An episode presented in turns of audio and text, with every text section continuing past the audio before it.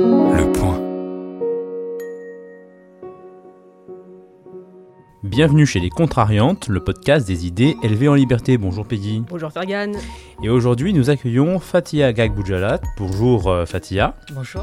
Vous êtes euh, enseignante, enseignante en histoire-géographie plus précisément, récemment promue au rang de principale adjointe stagiaire, donc félicitations. Merci. Ce qui fait qu'on vous verra moins dans les médias peut-être, à en croire le message que vous avez publié sur les réseaux sociaux. Donc merci de nous faire l'honneur de nous réserver l'une de vos dernières interventions médiatiques, encore qu'on espère que votre voix continuera de résonner dans l'espace public.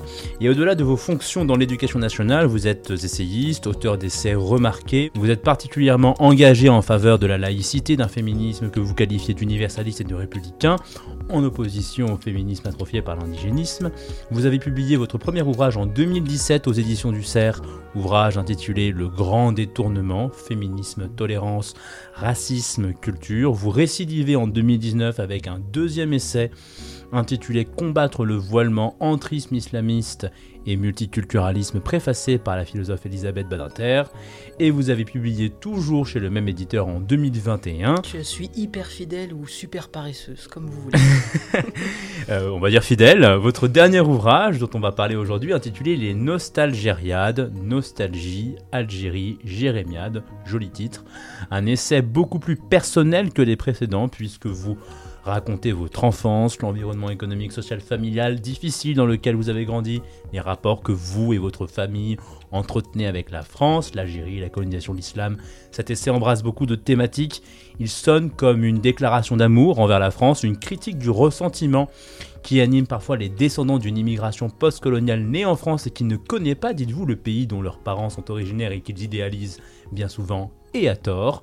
Vous abordez enfin les controverses actuelles sur la place de l'islam dans cet héritage ainsi que son ancrage en France, sans oublier les relations troublées qu'entretiennent cette religion avec le féminisme contemporain. Alors sans plus tarder, Première question, Fatia, euh, qu'est-ce qui vous a d'abord motivé à écrire ce livre qui, je le disais en introduction, est beaucoup plus intime que les précédents parce que, sans mauvais jeu de mots, on peut dire que vous vous dévoilez dans ce livre, vous évoquez une enfance dans un, environnement familial difficile, un père qui, mu par des traditions un peu rétrogrades, vous a abandonné, un père qui s'est parfois comporté en despote envers vous et votre mère, et en même temps, Fatia Gagboudjala, et vous me contredirez évidemment si je me trompe, mais vous semblez être ennuyé par l'injonction faite aujourd'hui de relater son expérience personnelle pour prétendre à la crédibilité quand on argumente sur des sujets sensibles, l'islam, l'assimilation, le féminisme, le fameux d'où tu parles, alors même que Jean-Paul Sartre définissait l'intellectuel comme celui qui se mêle de ce qui ne le regarde pas. Alors quelle est la fonction que vous conférez à ce registre biographique? Est-ce que malgré tout, est-ce malgré tout, pardon, un moyen de légitimation nécessaire compte tenu de l'état du débat public ou vous estimez finalement que cette démarche relève d'un exercice sociologique indispensable, c'est-à-dire que les descendants de l'immigration postcoloniale doivent raconter leur vécu pour éclaircir des débats souvent obscurcis par les spéculations, les préjugés et les tabous C'est vrai que c'est un discours qu'on entend souvent, euh, celui des indigénistes, qui consiste à dire euh, euh, donnons la parole aux concernés, se réapproprier son propre narratif, son histoire. Moi, c'est une concession. Voilà, j'ai c'est une concession euh, que j'ai dû accepter, sachant que les premières maisons d'édition qui m'ont contacté, et un ami sociologue qui s'appelle Stéphane Beau, euh, euh, qui m'avait donné aussi l'idée d'écrire, voulait que je commence par là, c'est-à-dire le récit. Puis c'était vraiment façon euh, Linda de la valise en carton. voilà, comment j'ai échappé à des talibans fous, je sais pas quoi. Et c'est comme si euh, voilà, euh, j'ai été invité à un colloque à Aix-en-Provence et en fait, je me suis trompée. J'avais préparé une belle intervention, argumentée, documentée, tout ça. Ben, pas du tout. Les sociologues qui étaient là étaient en fait à la foire. Et ils me regardaient. Et quand j'ai terminé, ben, ils n'étaient pas contents parce qu'en fait, j'avais pas sorti. Voilà, j'étais allé sur leur plate-bande, leur plate-bande de l'analyse. Donc, soit on vous garde dans le récit, soit il faut avoir euh, cette expertise sociologique pour avoir le droit d'un peu analyser, d'avoir un peu ce euh, regard distancié. Et ça, cette exigence-là, on ne la formule que vis-à-vis de ceux qui tiennent le discours euh, républicain universaliste. C'est-à-dire que personne ne va contester à Rokhaya Diallo d'être sur les deux registres. Et ce que j'ai observé chez les indigénistes et les néo-féministes, c'est que si vous leur parlez des faits, d'analyse macroéconomique, de ce que vous voulez, là, ils vont dans, sur le terrain personnel. Et dès que vous leur dites, oui, mais attendez, moi j'ai un vécu pire que le vôtre, et j'en tire pas les mêmes conclusions. Ah bah là, là, ils vont dans les euh, discours, le discours sociologique et vers les faits. Et ils jouent comme ça, aller d'un registre à un autre, parce qu'ils ne veulent pas permettre euh, qu'on entende une dissonance. Voilà. On peut avoir eu un certains vécus et ne pas tenir le discours qu'ils tiennent, notamment cette exploitation lacrymale, voilà, lacrymale, euh, victimaire, euh, euh, qu'on retrouve maintenant dans tous les pans de la société, jusqu'à Kev Adams qui dit qu'on lui a, qu'on l'a empêché de tenir certains rôles parce qu'il avait des cheveux crépus. Voilà, on en est. Alors nous avons récemment fêté les 60 ans de l'indépendance de l'Algérie, un pays pour lequel vous entretenez, je vous cite, une amitié sceptique. Donc pourquoi sceptique et quel bilan euh, tirez-vous de ces 60 ans d'indépendance? Alors j'aime bien quand on dit nous avons fêté, j'ai rien fêté du tout. Moi je fête le 14 juillet et encore, je regarde chaque année le défilé. Euh, c'est une amitié sceptique parce que euh, c'est un pays vers lequel je n'ai jamais eu aucun élan naturel. Et je ne me l'explique pas. Hein. Je ne me l'explique pas. Mais euh, c'est étrange. Je ne sais pas pourquoi. Est-ce que c'est parce que euh, je suis tombée en amour de Jean-Pierre Chevènement très tôt? J'ai toujours aimé la France et j'ai toujours eu cette relation très distanciée euh, avec l'Algérie. Alors est-ce que c'est parce que les premières fois où on y allait, ma mère, dès qu'on arrivait là-bas, elle sortait son raïk, son grand drap blanc. Voilà, parce que. Mm voilà, il fallait qu'elle s'habille comme les femmes là-bas et que j'étais terrorisée parce que je voyais que des femmes, femmes blanches et je ne mhm. reconnaissais pas ma mère. Et j'avais vraiment très peur d'être perdue. Donc, à cause il y a eu plein de raisons comme ça. Je n'ai jamais trop aimé ce pays parce que j'y ai vu la pauvreté, j'y ai vu l'égoïsme des hommes notamment mon oncle qui affamait sa famille pour pouvoir s'acheter son steak à lui et le manger seul. Vous savez, c'est des trucs complètement ridicules. J'arrivais de la France et puis il y avait un appartement chez ma tante où il y avait des vraies toilettes, mais il n'y avait pas de papier toilette. Ils utilisaient des cahiers scolaires. D'accord. Et l'autre appartement, où là, c'était des WC turcs, mais ils avaient du papier toilette. Donc j'avais d'abord ce, rapport en me disant, mais en fait, j'ai changé d'air civilisationnel, d'air de développement. Et puis surtout, voilà, moi, je suis une fille. Donc, étant une fille en France, ben, je vivais mieux qu'étant une fille en Algérie, avec sept frères, avec euh, cette société immensément patriarcale, euh, où il n'y a aucune liberté, et où c'est le règne de la hagra, ce mot que mhm. j'aime bien, qui est difficilement traduisible en, français, euh, qui, traduit en fait l'abus de la, force. Voilà, il n'y a mhm. pas d'état de droit, il n'y a pas force à la loi là-bas. C'est corruption à tous les étages, c'est rapport de force à tous les étages, que ce soit le père sur sa, sur sa famille. J'ai quand même le, mari de ma, de, de, ma tante qui est décédée. À 95 ans, il s'est il, remarié avec une nana qui a, qui a 30 ans, voilà, il me semble. Mhm. Et quand j'en parlais à ma mère, elle m'a crié dessus, elle m'a houspillé, elle m'a dit Mais tu veux, qu'est-ce que tu veux qu'il fasse? Qui va lui faire son café? Mhm. Voilà, ils ont inventé l'EHPAD. Et l'EHPAD individualisé en Algérie, bah, c'est la femme, la vieille fille, qui, euh, n'ayant pas trouvé de mari, bah, se retrouve avec des tout vieux, dont elle espère qu'il vivra pas très longtemps. Mhm. Et j'ai toujours été étonnée qu'il n'y ait pas plus d'assassinats en Algérie, parce que comme ils enterrent au bout de 24 heures, il n'y a pas d'autopsie. Moi, là-bas, franchement, je tuerais très volontiers les maris. Est-ce qu'on pourrait traduire ça par la loi de la jungle, la Hagra? La Hagra, c'est pire que la loi de la jungle, parce que c'est vraiment un côté systémique. C'est mhm. drôle, hein, mais c'est difficilement traduisible. C'est un, côté systémique, ça implique une idée de raquette, de violence, de domination un mhm. peu gratuite aussi, voilà, à tous les étages. Donc c'est vraiment un mot... Euh, qui traduit parfaitement la situation. Mhm. Et quand ma famille est en France, ils adorent dire euh, One, two, three, vive l'Algérie. Mhm. Puis en fait, dès qu'ils voient que je n'écoute plus, parce qu'ils me perçoivent comme un élément hostile, euh, trop patriote français, ben là, ils assument qu'en fait, en Algérie, si vous ne donnez pas de pot, de vin au médecin, ils ne soignent pas vos, Pour récupérer les médicaments auxquels vous avez droit, il faut des pots de vin. Mhm. Mon père est mort d'une maladie nosocomiale il y a deux, deux ans, parce qu'on lui a mis une sonde urinaire qui avait déjà servi plusieurs fois. Voilà, mhm. c'est à tous les niveaux de la société.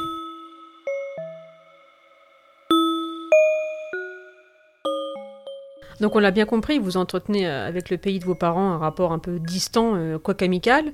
Euh, quel conseil amical justement lui donneriez-vous aujourd'hui pour relever les défis qui sont les siens? J'aurais envie de vous dire de redevenir français pendant 50 ans.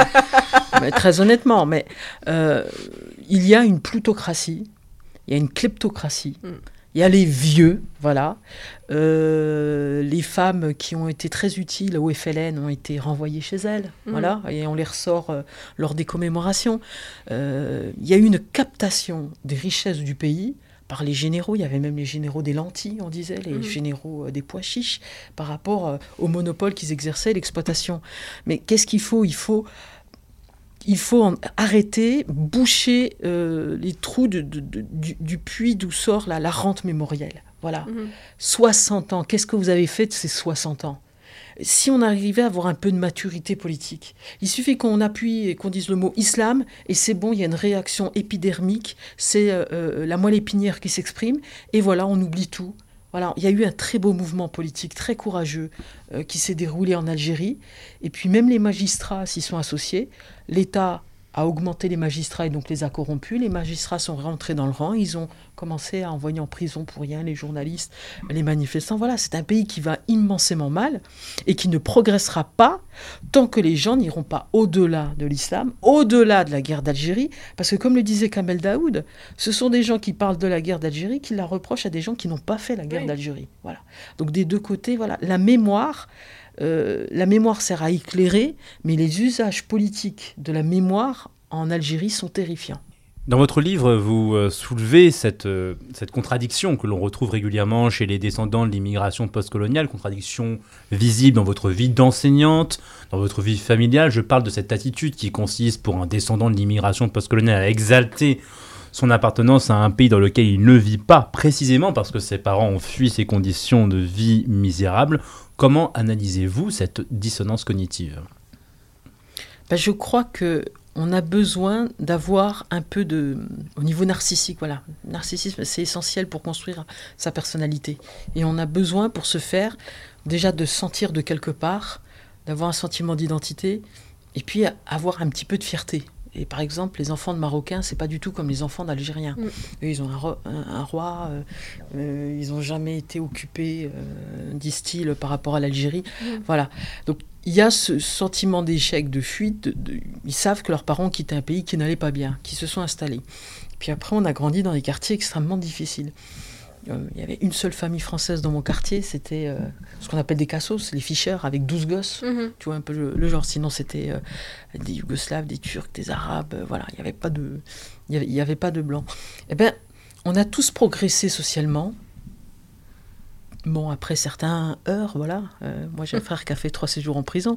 Mais sinon, voilà, mes frères sont presque tous devenus propriétaires. On s'est élevé socialement. Mais il y a toujours ce côté de l'identité. Qu'est-ce qu'on est? Voilà, qu'est-ce qu'on est? Qui on est et qu'est-ce qu'on est, et par rapport aux parents. Et puis il y a eu des, mécanismes un peu bêtes, euh, euh, par exemple, nos parents qui ont vieilli, on avait de l'argent, bah, au lieu de leur offrir une thalassothérapie, on leur a offert un pèlerinage à la Mecque. Mhm. Et donc euh, les mères, toutes nos mères qui, s'étaient dévoilées, sont revenues voilées, mhm. encore plus. Donc il y a eu cette retraditionnalisation par le haut.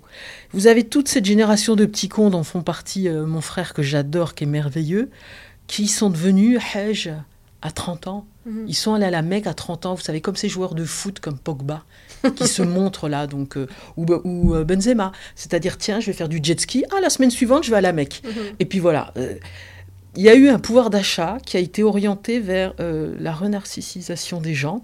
Et puis entre, bah, il y a eu des agents du désordre, c'est-à-dire des islamistes qui sont revenus d'Algérie, avec les mosquées, avec les cours d'arabe, où là ils se sont dit qu'il fallait aussi retraditionnaliser par le bas. Vous ajoutez les avions low cost qui ont permis d'aller en Algérie trois fois, quatre fois par an. Nous, on n'y allait que tous les deux ou trois ans, ça coûtait trop cher, fallait rentabiliser. Donc, nous, on s'est enracinés. Bessif. Ça aussi, c'est un autre mot arabe que j'aime bien, c'est-à-dire de, force, par, le couteau. ça remonte la mentalité quand même arabe. Hein. Je dis souvent ça à mes élèves, vous allez travailler Bessif. Mais euh, voilà, euh, bon gré mal gré, on s'est enraciné. On a eu le temps de s'enraciner en France. Donc on parle mieux français. Euh, voilà, ma génération ne parle pas spécialement bien arabe. On n'était pas omnubilé par le halal et surtout, personne ne portait le foulard. Ce mm. C'est pas le cas de, de mes neveux et nièces.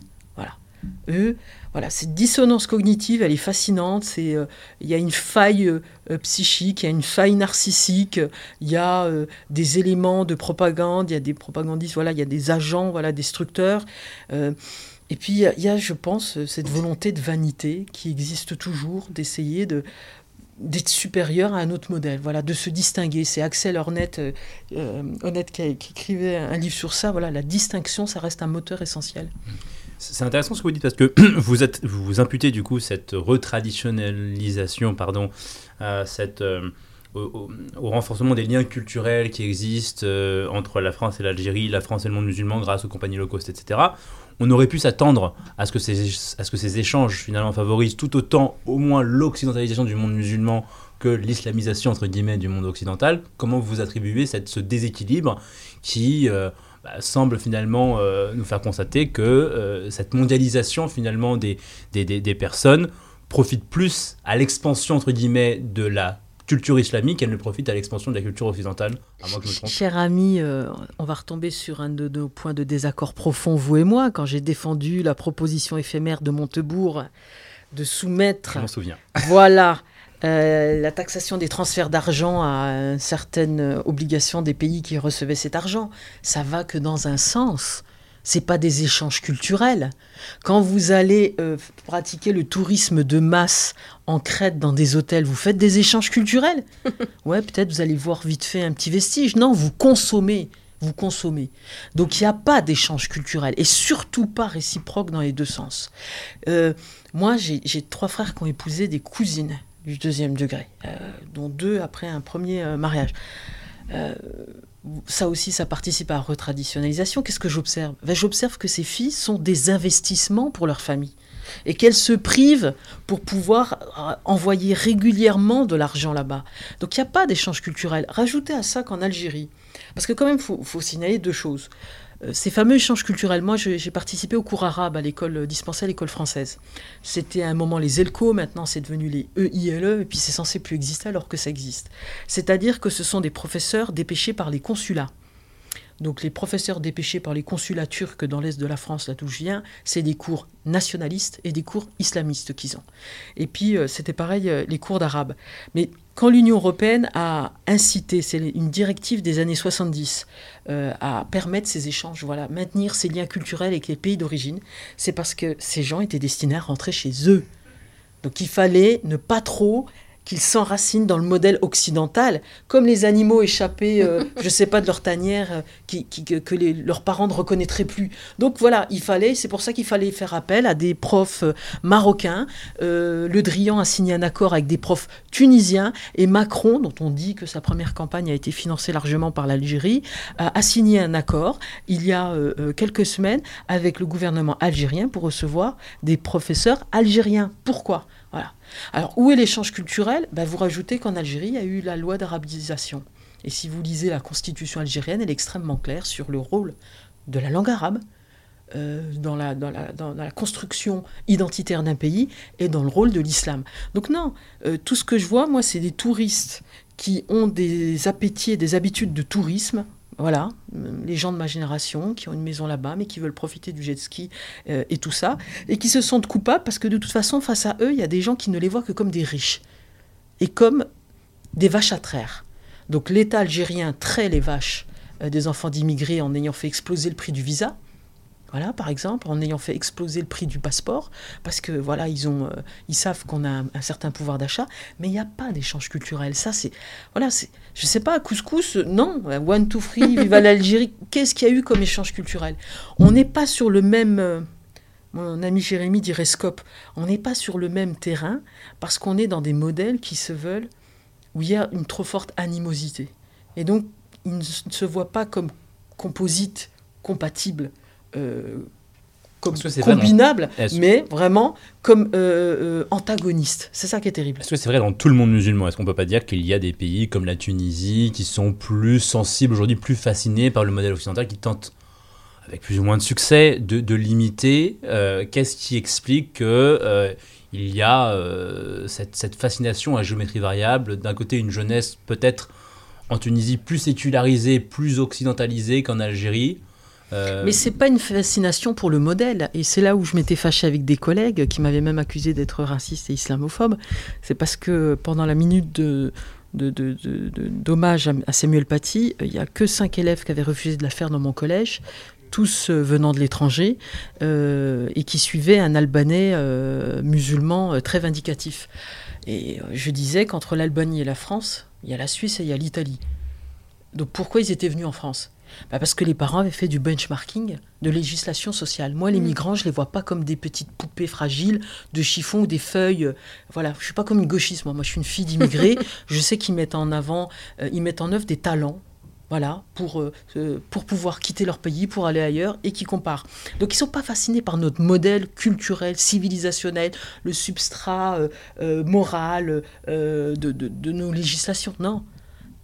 C'est simplement le consumérisme, c'est simplement euh, les aides sociales, c'est simplement le confort de vie.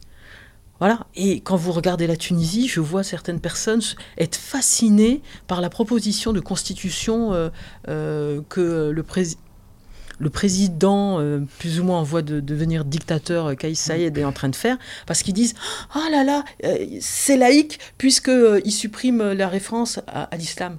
Non, ils l'ont déplacé. Et en fait, toute la Constitution vise, et euh, c'est dit plus loin que dans le premier article, à faire de, euh, euh, à, réaliser la charia. Donc non, c'est bien ça le problème.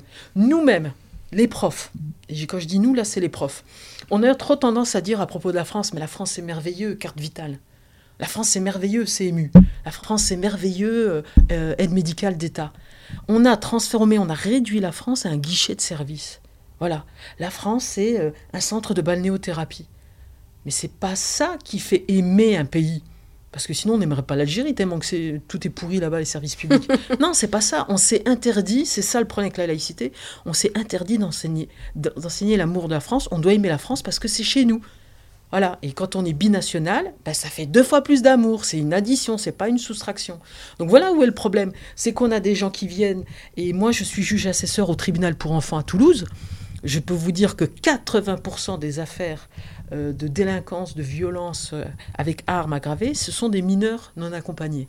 Ils ont tous 25 ans, mais ils sont voilà, mineurs qui viennent de Maroc, de Tunisie ou d'Algérie. Vous lisez leur dossier, ils ont été envoyés par leurs parents pour ramener du fric.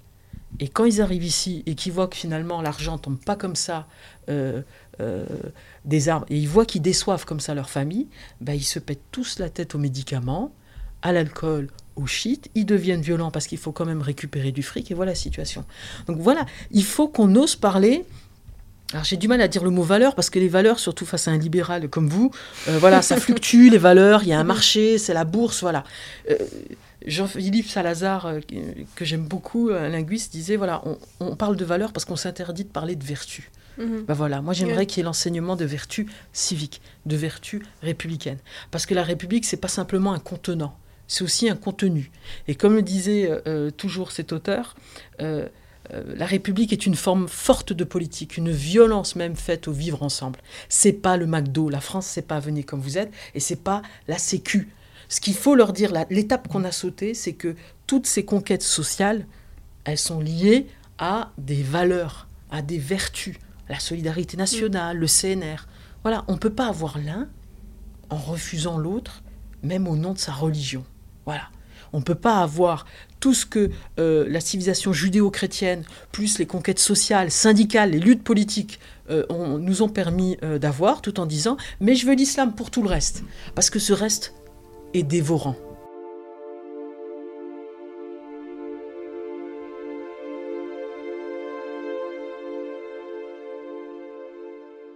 Vous rappelez à juste titre qu'un immigré euh, issu d'un pays du Sud est bien souvent un transclasse euh, qui, en- ensuite arrivé en France, décuple par sa seule présence son- niveau de vie. Est-ce que ce constat milite, selon vous, pour une politique d'immigration euh, plus ouverte qu'elle ne- l'est actu- actuellement? Ou est-ce que vous diriez que la France souffre aussi d'une politique d'immigration insuffisamment sélective à l'égard de ceux qui manifestent une rancœur envers elle? Bah, écoutez, pour ce que j'en ai vu, toujours comme assesseur, j'ai pu voir que le rapprochement familial, le regroupement familial, pouvait aller très loin en France. C'est-à-dire, une fille qui était venue avait pu faire venir son mari, ses gosses, pas de souci, sa mère, ses frères et ses sœurs, et ses cousins. Donc au bout d'un moment, il y a un problème euh, de limite. Moi, je suis chevènementiste, la frontière ne me fait pas peur. Euh, Régis Debré avait écrit Éloge de la frontière.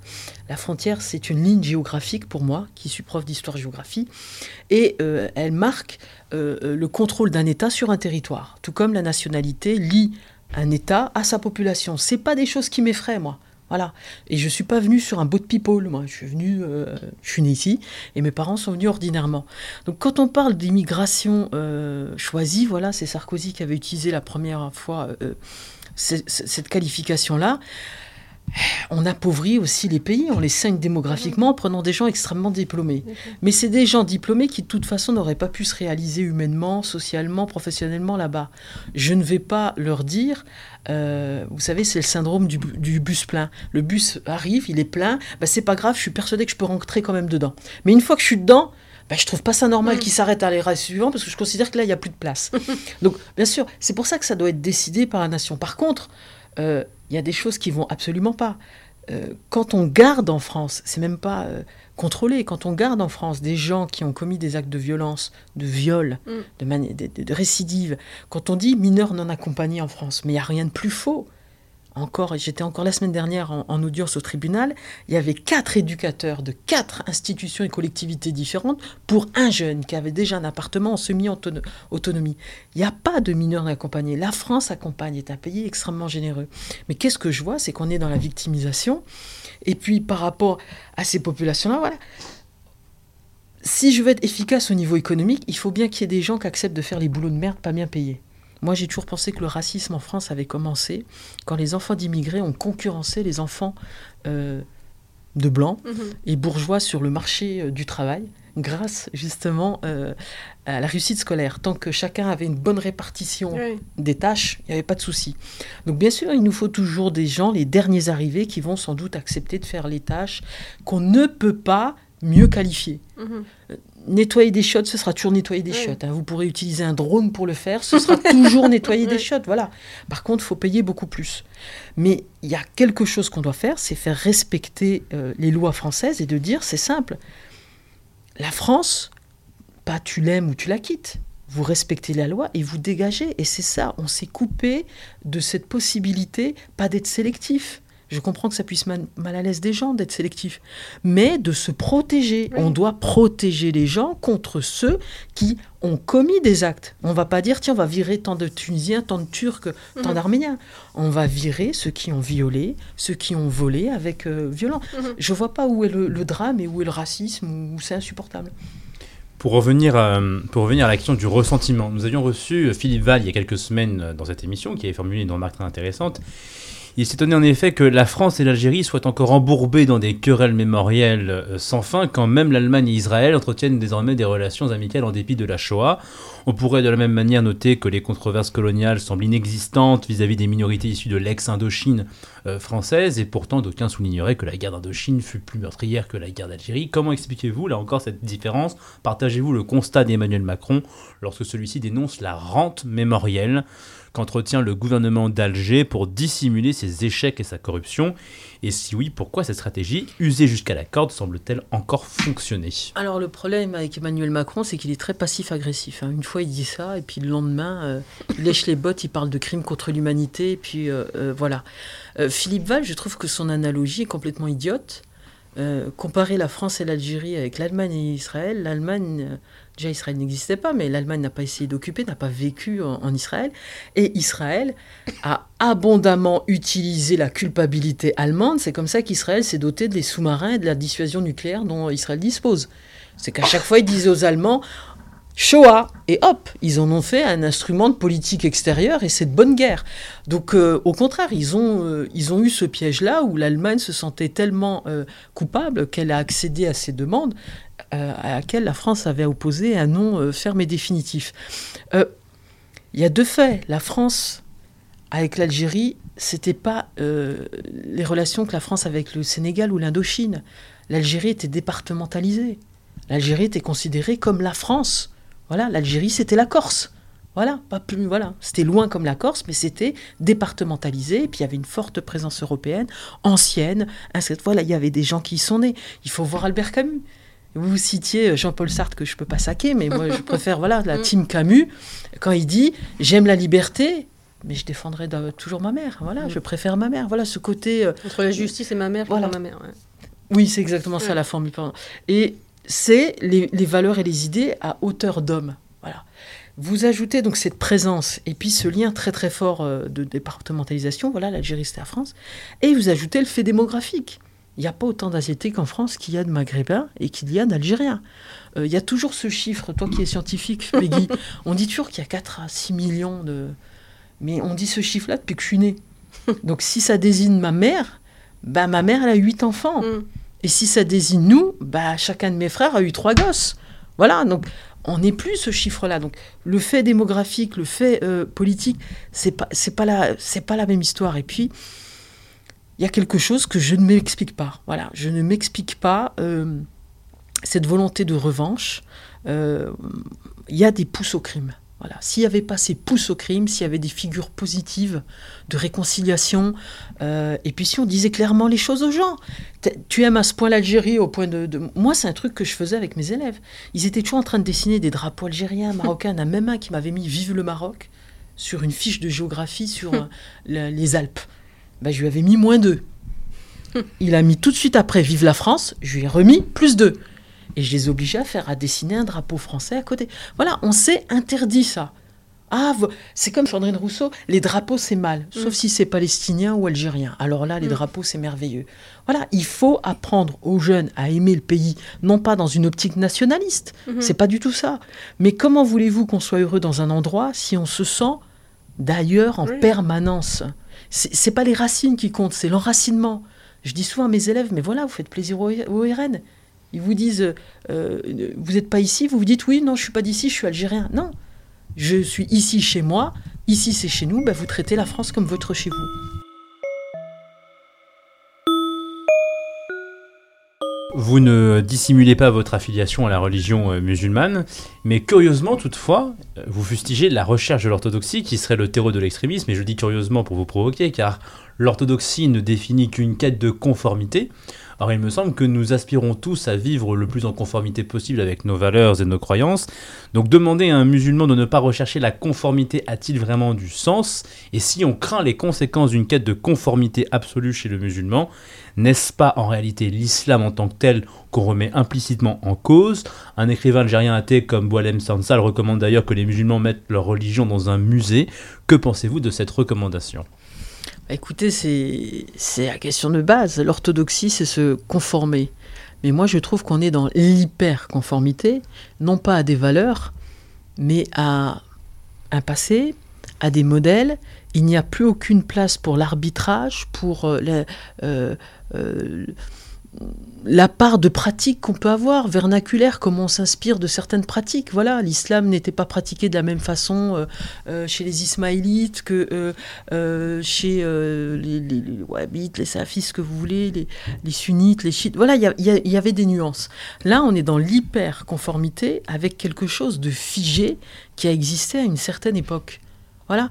Donc, pardon, mais alors un musulman orthodoxe devrait pratiquer l'esclavage un musulman orthodoxe pourrait épouser une gamine à partir du moment où elle a ses règles. Voilà. Ça se fait dans certains pays. Ça se fait au Yémen, et c'est pas les meilleurs pays, et c'est pas les pays où je vous souhaiterais de vivre, euh, ni vous, ni vos enfants, ni personne sur cette terre. Ce sont, ce sont des enfers. Et puis même l'Iran. Regardez, ils ont développé une ingénierie, les mollahs, où ils essayent de prendre en compte toutes les situations. Et donc, ils avaient écrit un édit pour dire voilà, si un, si un homme est couché, c'était le point qu'avait raconté ça il y a quelques mois, dans un, il y a quelques années, euh, a un homme dans son lit et le, le, le sol s'effondre et il se retrouve à être tombé sur sa tente et il l'aurait ensemencé. Parce que quand il y a une chute, il y a une érection et il y a une éjaculation. Euh, chez Je ne sais pas pourquoi. Donc, est-ce qu'il a commis un péché? Est-ce que c'est un adultère? Est-ce que gna gna? Est-ce que gna gna? Voilà, on est rentré dans cette ingénierie. Et donc, on est, on s'est laissé figer dans un littéralisme détaché euh, de, la spiritualité. Alors, je suis pas naïve, hein. je n'oppose pas les sunnites aux, merveilleux soufis. Les soufis, ils, ont égorgé autant que les, les, euh, autres, je les idéalise pas. Mais là, on est dans le mimétisme mais pas simplement dans la conformité aux valeurs. On est dans le mimétisme absolu, on est dans l'hyperconformité et surtout, quand il s'agit d'islam, on est dans la surenchère. Fethi Ben Slama, euh, psychanalyste, expliquait, euh, parlait de la figure du surmusulman, c'est-à-dire un musulman qui considère qu'il ne peut être authentiquement musulman que s'il est lui-même dans la surenchère. Ce qui fait que ça le piège complètement. Et j'ai un frère qui est passé. Moi, j'ai toutes les phases. J'ai sept frères. J'ai un frère témoin de Jéhovah. Et les autres sont tous musulmans, à tous à des degrés différents. Voilà. Mais il y en a un, à un moment, euh, c'était salaf et tout. euh, il n'a pas tenu longtemps, heureusement. Pas de musique, pas de machin. euh, c'était. Je comprends qu'il se suicide. La Mhm. vie est tellement euh, insupportable qu'il vaut mieux euh, se faire sauter euh, plutôt que vivre comme ça. Donc voilà, on est. C'est pas des dispositions intellectuellement favorables. Et puis même. Même Luther, les protestants, c'est pas les Oui. gens les plus gays du monde, disaient qu'il fallait séparer dans les Écritures euh, euh, l'ivraie, le, le- le bon grain de l'ivraie. C'était pas sa formule, je me souviens plus de laquelle. Donc non, euh, il y a un souci avec l'islam, c'est que euh, on refuse dans l'islam ce qu'on a accepté de force, de force, en l'arrachant dans la religion chrétienne ou dans la religion juive. Voilà, il y a une évolution. On n'est plus au 7e siècle. Ou alors, on renonce à Internet, on se promène à dos de chameau, et d'accord, on vit jusqu'au 7e siècle. Mais on va pas prendre le beurre, euh, l'argent du beurre et. L'argent du beurre, Oui. ouais, c'est bien le cas de le dire aujourd'hui, oui. Donc voilà. Mais c'est vrai que j'ai des relations troubles, je vous le dis énormément avec l'islam, parce qu'effectivement, euh, je suis incapable de manger du porc, ça c'est sûr.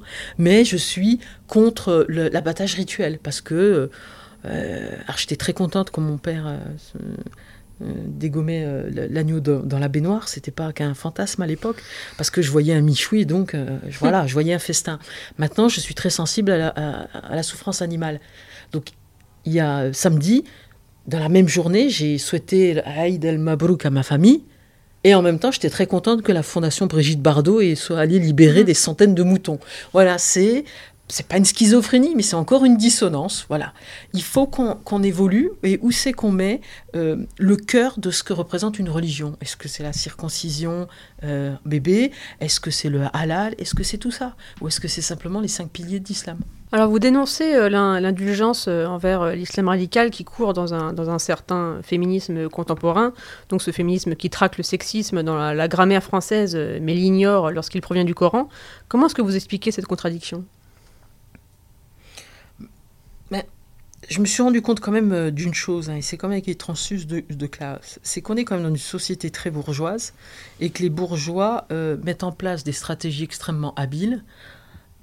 Bah, c'est simple pour organiser le, le monopole et, et le Mm. maintien euh, de leurs privilèges. Mm.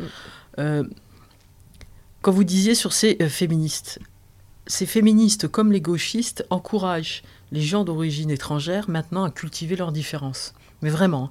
Et puis, euh, pareil à l'école, hein, ce sera le rap, ce sera le slam, des projets sur l'immigration, mais c'est insupportable. À Marseille, ça me rendait folle.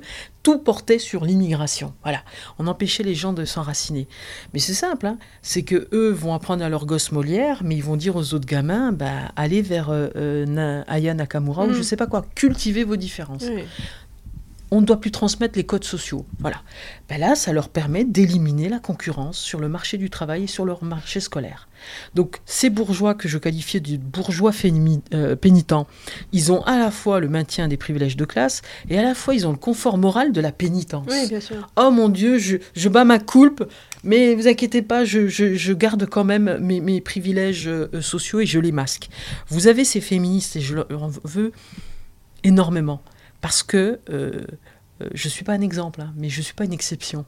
Mais des destins comme moi vont être extrêmement rares, tout simplement parce qu'ils interdisent aux filles ce que moi la société m'a permis encore petite, c'est-à-dire l'émancipation, penser par soi-même, juste voir autre chose Mm. comprendre qu'il y a autre chose et que je ne, sois, et je ne suis pas une traître à, à la- à l'Algérie ou à l'islam, moi je sais pas quoi, en ayant fait d'autres choix ou en ayant arbitré ou en ayant fait ma propre gamme qui composera euh, ma vie. Là, vous avez ces néo-féministes qui vont se battre pour un degré total de dignité pour elles. Voilà. Mais pour les femmes, les autres, ah ben c'est normal qu'elles acceptent de, rester dans un euh, euh, modèle patriarcal, c'est-à-dire, ben, c'est Éric Piolle euh, qui dit ah ben dans la même piscine, on pourra euh, nager les seins nus et en même temps en burkini. Mais comme si c'était compatible, Mm. comme si on pouvait dans un même espace les hommes musulmans s'exposer à l'impudeur féminine. Mais c'est- complètement grotesque, c'est complètement incohérent, et la seule chose qui permette à cette incohérence de tenir, bah, c'est ce culturalisme, qui est même... Voilà, elles ont à la fois le mépris de classe et le mépris de race, Mm. tout simplement. C'est de la condescendance.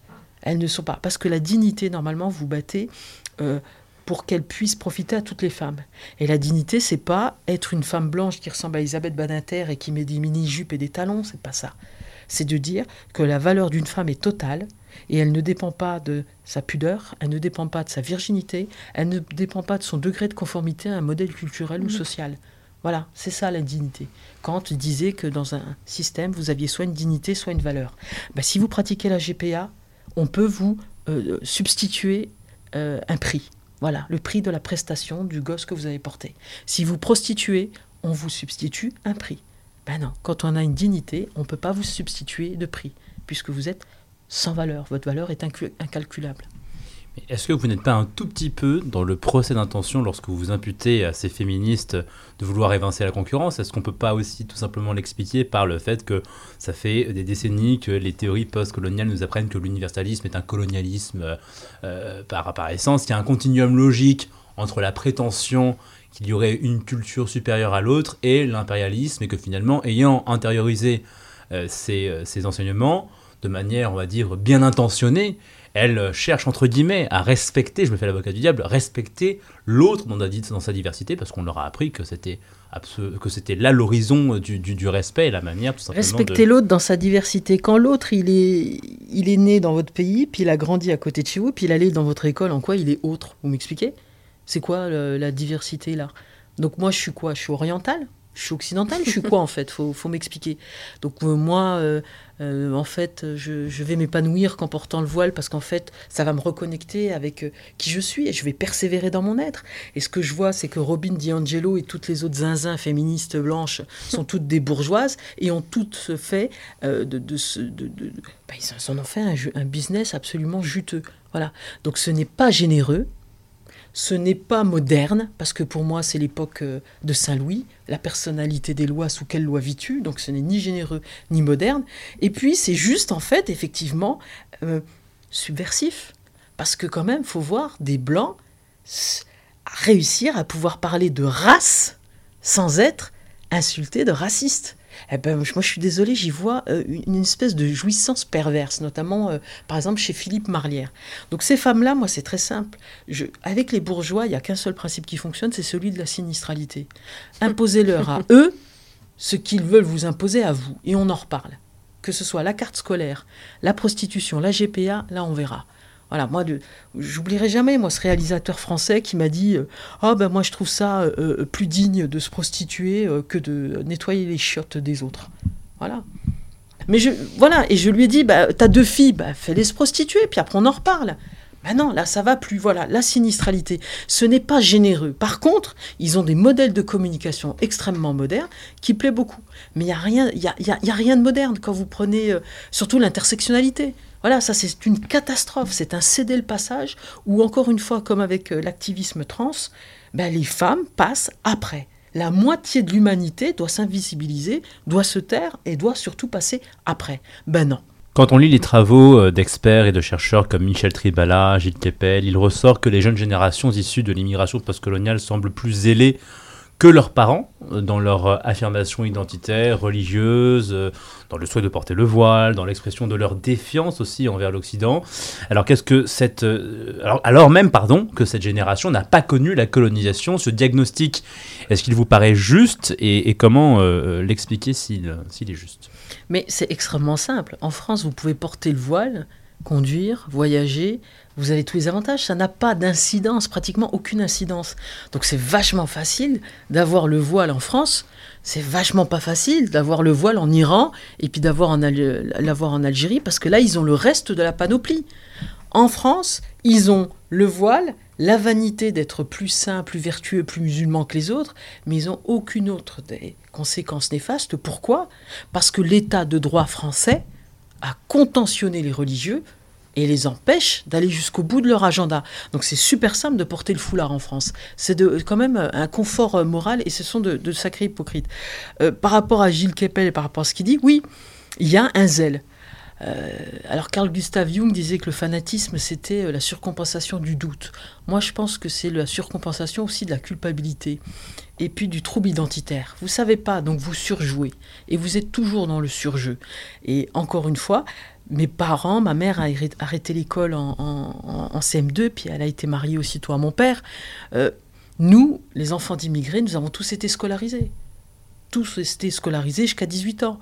Donc on a eu une plus grande appétence, on va dire, intellectuelle. On a lu ce que nos parents n'ont pas lu. Nos parents avaient une pratique euh, culturelle de l'islam. Celle qui tuait pas, en tout cas, euh, voilà. Mon, frère et ceux qui se sont reconvertis, c'est des born again. Hein. Il hein, euh, faut parler comme, euh, voilà, comme les évangélistes euh, zinzin d'Amérique. Ben voilà, c'est born again. Ben, eux, ils se sont mis à lire, à aller à la mosquée, à écouter. Ils sont devenus des experts. Et là où c'est terrible, ben, c'est l'autre génération, c'est-à-dire mes neveux et nièces. Parce que eux, ils n'ont pas la mémoire d'une époque où ils ne pratiquaient pas autant l'islam ou pas de cette façon-là. Et donc moi, ma nièce qui m'expliquait quand elle avait 4 ans, ben, que les moustiques iraient en enfer. Elle m'a détaillé tous ceux qui iraient en enfer, y compris les gens tatoués. Et quand elle a vu que j'étais tatouée, mais elle était triste pour moi. Voilà, elle était triste. Voilà, ma, nièce euh, métisse, dont la mère est chrétienne et voilà moitié de la famille, c'est elle qui a exigé un burkini pour aller se baigner en Algérie et elle porte le foulard. Et mon frère me disait Ah, je suis sûr que tu crois que c'est moi qui ai forcé. Et je lui disais Non, mais tu as créé un monstre que tu ne peux même plus contrôler. Et c'est cette génération-là qui est la plus revendicative, qui est, et puis qui est dans le confort. C'est facile d'être musulman orthodoxe en France quand on est une femme. Voilà. Mais ça, c'est comme les poissons volants. C'est l'exception. Quand on veut voir comment sont traitées les femmes, on ne regarde pas comment sont traitées les femmes musulmanes en France, on regarde comment elles sont traitées en Turquie, comment elles sont traitées en Iran. Euh, en Égypte, 97% des femmes en Égypte sont excisées quelle que soit la classe sociale. Eh bien, merci beaucoup euh, Fatia Gagoujala pour euh, d'être venue euh, dans cette émission des, des, contrariantes pour clore cet entretien. Donc, on vous propose cette citation de Pascal Bruckner dans son ouvrage La tyrannie de la pénitence. Repentez-vous. Voilà le message que derrière l'hédonisme proclamé nous martèle la philosophie occidentale depuis un demi-siècle, elle qui veut être à la fois une parole émancipatrice et la mauvaise conscience de son temps. Ce qu'elle nous inocule en fait d'athéisme, c'est bien la vieille notion du péché originel, l'ancien poison de la damnation. En terre judéo-chrétienne, il n'est pas de carburant aussi fort que le sentiment de la faute, et plus nos philosophes sociologues se proclament agnostiques, athées, libres penseurs, plus ils reconduisent la croyance qu'ils récusent. Comme le disait Nietzsche, les idéologies laïques ont au nom de l'humanité, surchristianiser le christianisme et renchéri sur son message. Bon, je suis pas tout à fait d'accord, mais euh, sur la laïcité, ça m'étonne pas. Faudra qu'on en reparle une autre émission, cher ami. Très bien. C'est pas moi, c'est Pascal Bruckner. C'est une citation. Merci pour euh, ces échanges. Et c'est le moment des contrariétés de Mathilde. Bonjour Peggy, bonjour Fergan, bonjour Fatia Agag Boudjala. Aujourd'hui, je ne suis pas contrariée, j'ai le Heimweh. Oui, le Heimweh, j'ai le mal du pays. Je suis en vacances à l'étranger et la France me manque. Ici, personne ne respecte mon identité. Croyez-le ou non, on m'a proposé un verre de vin rouge avec tellement de glaçons dedans qu'on aurait dit une granita.